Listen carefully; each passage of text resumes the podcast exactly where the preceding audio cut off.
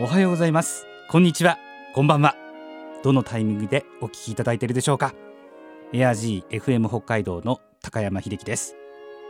このポッドキャストは北海道の FM ラジオ局エア G で毎週日曜日朝倉という番組のスピンオフ番組としてお届けします。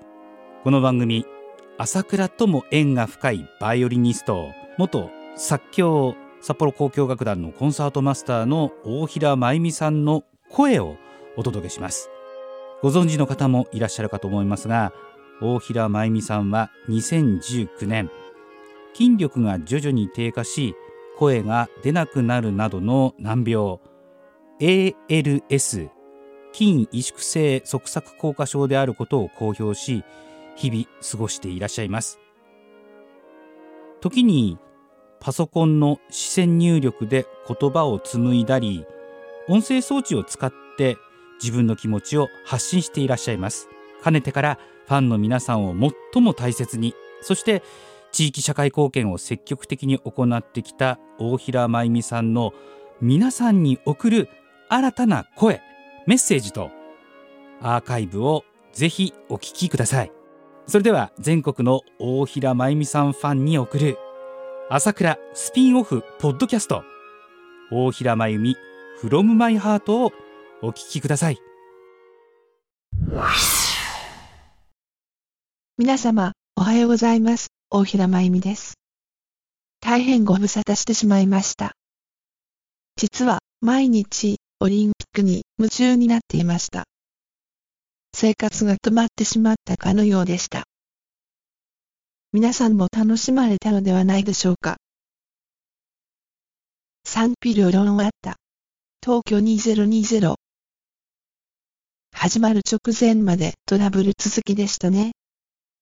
でも、そんな悪い印象を完全に払拭してくれたのが、アスリートたちの一途な姿でした。このコロナ禍に、わざわざ日本まで来てくれた世界中の選手たち、本当にありがたいことです。青春をかけたその情熱を、なるべく多く見届けたいという気持ちでいっぱいでした。そして、勝ち負けが決まって、喜ぶ姿、落胆する涙に、胸を打たれました。私自身が毎日泣いていました。開会式では、世界の国の多さに改めて驚き、日々の観戦では、豊富な競技の数に圧倒されました。日本の選手たちの大活躍は頼もしかったですね。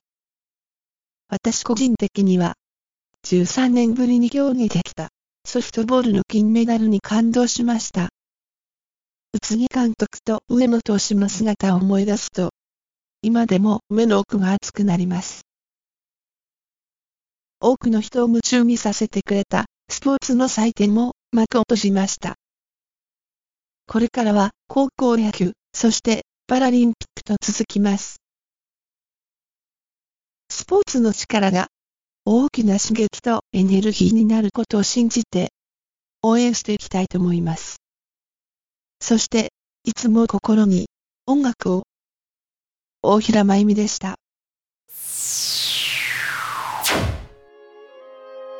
最後までお聞きいただいた皆様本当にありがとうございます。大平真由美さんへの応援メッセージ感想などもお待ちしています。